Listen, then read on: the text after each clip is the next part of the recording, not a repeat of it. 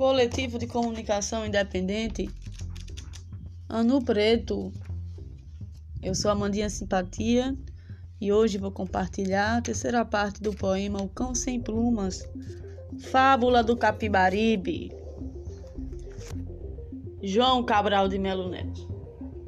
A cidade é fecundada por aquela espada que se derrama, por aquela úmida gengiva de espada. No extremo do rio, o mar se estendia como camisa ou lençol sobre seus esqueletos de areia lavada. Como o rio era um cachorro, o mar podia ser uma bandeira azul e branca desdobrada no extremo do curso ou do mastro do rio. Uma bandeira que tivesse dentes, que o mar está sempre com seus dentes e seu sabão roendo suas praias. Uma bandeira que tivesse dentes, como um poeta puro polindo esqueletos, como um roedor puro, um polícia puro elaborando esqueletos. O mar, com afã, está sempre outra vez lavando seu puro esqueleto de areia.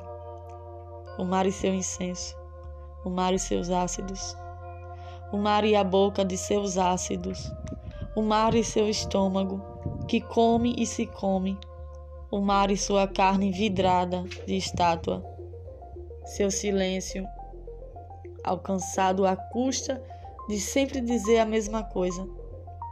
O mar e seu tão puro professor de geometria. O rio teme aquele mar, como um cachorro teme uma porta entretanto aberta, como um mendigo a igreja aparentemente aberta.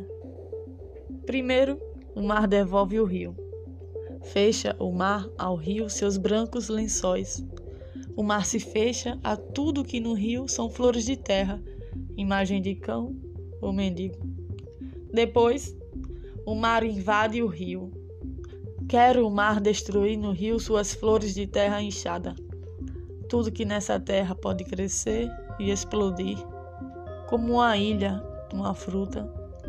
Mas antes de ir ao mar, o rio se detém em mangues de água parada Junta-se o rio a outros rios, numa laguna, em pântanos, onde fria a vida ferve.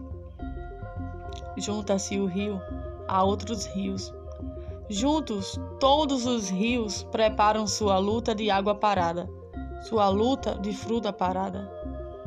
Como o rio era um cachorro, como o mar era uma bandeira, aqueles mangues são uma enorme fruta. A mesma máquina paciente e útil de uma fruta, a mesma força invencível e anônima de uma fruta, trabalhando ainda seu açúcar depois de cortada, como gota a gota até o açúcar, gota a gota até as coroas de terra, como gota a gota até uma nova planta, gota a gota até as ilhas súbitas aflorando alegres. Compartilhe conosco, pessoal, e com seus amigos esse canal.